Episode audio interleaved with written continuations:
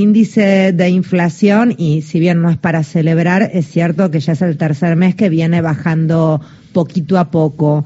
Eh, ¿Cuál es tu mirada con respecto a, esta prudente, a este prudente descenso y cómo debería continuar la cosa?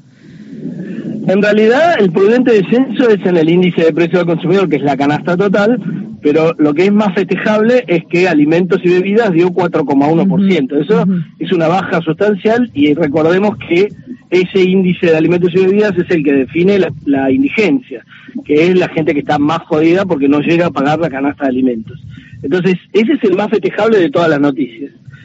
Segundo tema, eh, estamos en plena campaña para las PASO y el gobierno, eh, encabezado por Alberto Fernández, pero en el caso de la economía, manejado por Massa, que es el candidato de Unión para Todos, Unión para la Patria, perdón, eh, está seguramente apretando las marcas con algunos empresarios díscolos que les gustaría seguir remarcando, pero que tienen en este caso que enfrentarse a sanciones potenciales mucho más fuertes. Pero tercero y muy importante, seguramente hay empresarios que descubrieron en algún momento que un país gobernado por la derecha nuevamente se puede parecer más a Jujuy que al país que actualmente tenemos y entonces en ese contexto no se puede hacer negocios y no, no es una cuestión de afinidad política ni de humanidad repentina de determinados empresarios, sino que eh, tiene que ver con su interés por hacer negocios, por ganar dinero y porque sea estable esa situación. Esto creo que han tomado conciencia y quieren que Massa sea el próximo presidente y no lo sea Bullrich, que es la que más probablemente le gane a la reta, ni Milei, que yo creo que ya se ha desinflado, lo han desinflado los mismos que lo, que lo subieron, ¿no? Juan Mario Giorgi, ¿cómo va? ¿Qué tal, eh, Mario? Un placer. Igualmente, eh, esa imagen es cierto, esa imagen que tenemos nosotros de la memoria fresca de los cuatro años del macrismo, también la tiene buena parte del empresariado respecto a la derecha, ¿no? Bueno, deberían tenerla, pero además, si alguien se olvidó, puede estar mirando ahora lo que pasa en Jujuy, como te decía antes, y esto no pasa solo en la Argentina, está pasando en Europa, está pasando en Estados Unidos, que hay una división entre el empresariado y sobre todo los ligados a lo financiero, que tienen una visión donde sobra la gente y un empresariado que quiere seguir vendiendo sus productos, que quiere seguir de la producción, de la, del ahorro y demás, y esa interna está indefinida en el mundo, en Europa, en Estados Unidos y claramente también en Latinoamérica. Esperemos que se defina con la gente adentro y no con el delirio de la bicicleta financiera a la que le sobran todos los pobladores del mundo. En ese marco, este, el impacto en los sectores más vulnerados de la inflación todavía sigue siendo grave, sigue siendo fuerte. ¿Vos pensás que es necesario apelar al recurso de la cifra fija para los trabajadores en relación de dependencia, más allá de la discusión paritaria?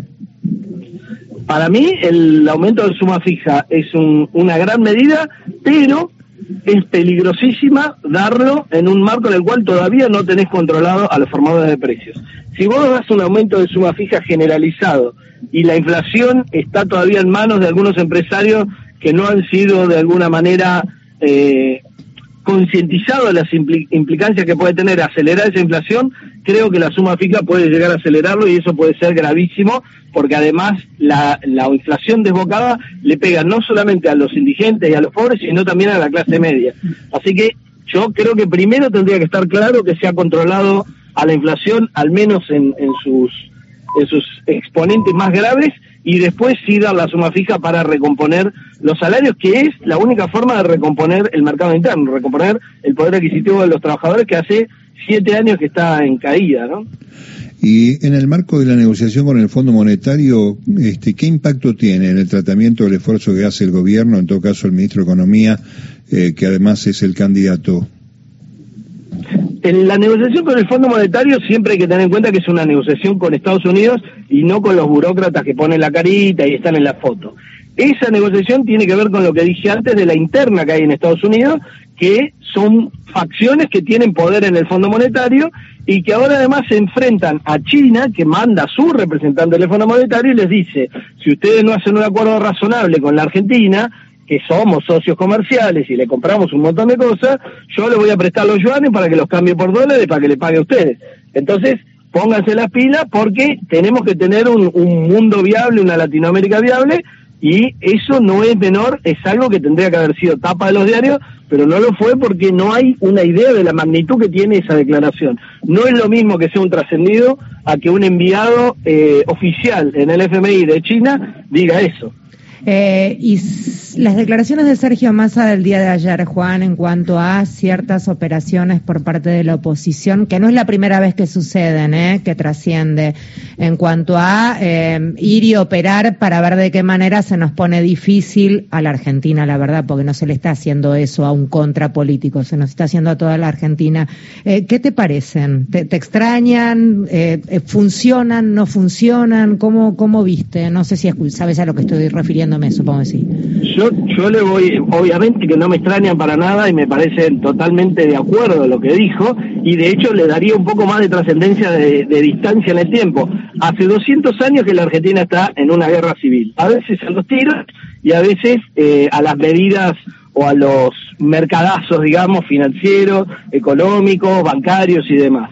Esa guerra civil está irresuelta y lo que estamos viendo es la resistencia de los que quieren una estancia grande a la que le sobra más de la mitad de la población argentina contra los que quieren una Argentina que se desarrolle, le dé trabajo a todos, produzca satélites, usinas nucleares, tenga energía propia para desarrollarse y para exportar, etcétera, etcétera. Esa Argentina es la que encarna el peronismo, el kirchnerismo, la Unión por la Patria y hoy la encarna Massa como candidato. Enfrente están los de la estancia grande a la que les sobra la mitad de la población y que no es precisamente una mitad que son los pobres. Gran parte de los que sobran para ese proyecto país es la clase media. Eh, gracias Juan por hablar con nosotros.